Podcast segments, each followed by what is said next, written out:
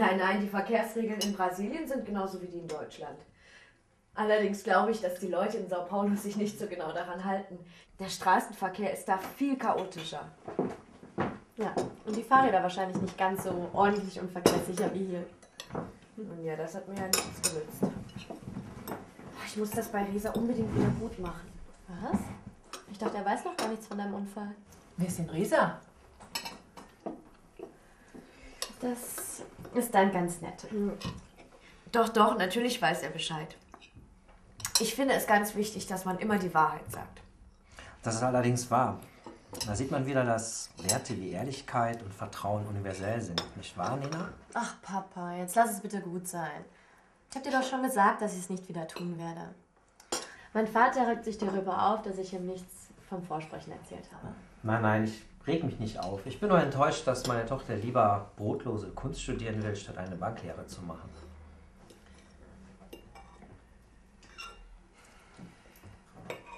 Jojo, welches Stück Kuchen darf ich Ihnen denn noch anbieten? Oh, das weiß ich noch nicht. Hier gibt es auch noch so viele andere schöne Sachen. Was ist das denn da für eine Wurst? Das ist Leberwurst. Auf eine rheinische Kaffeetafel gehören neben Kuchen auch Wurst und Käse. Und Schwarzbrot.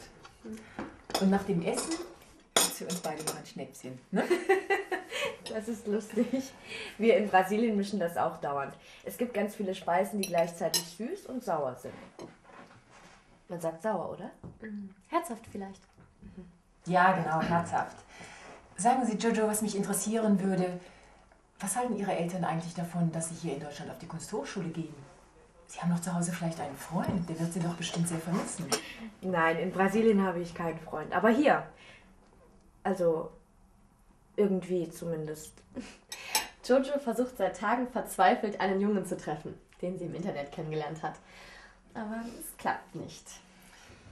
Also Jojo, dass Sie nach Deutschland kommen und hier ausgerechnet auf die Kunsthochschule gehen. Ich hätte gedacht, dass Sie wegen der Sachen nach Deutschland kommen, für die das Land bekannt ist. Für die Technik, die Wirtschaft. Die Kunst, Herr Peters, die hat hier doch eine große Tradition.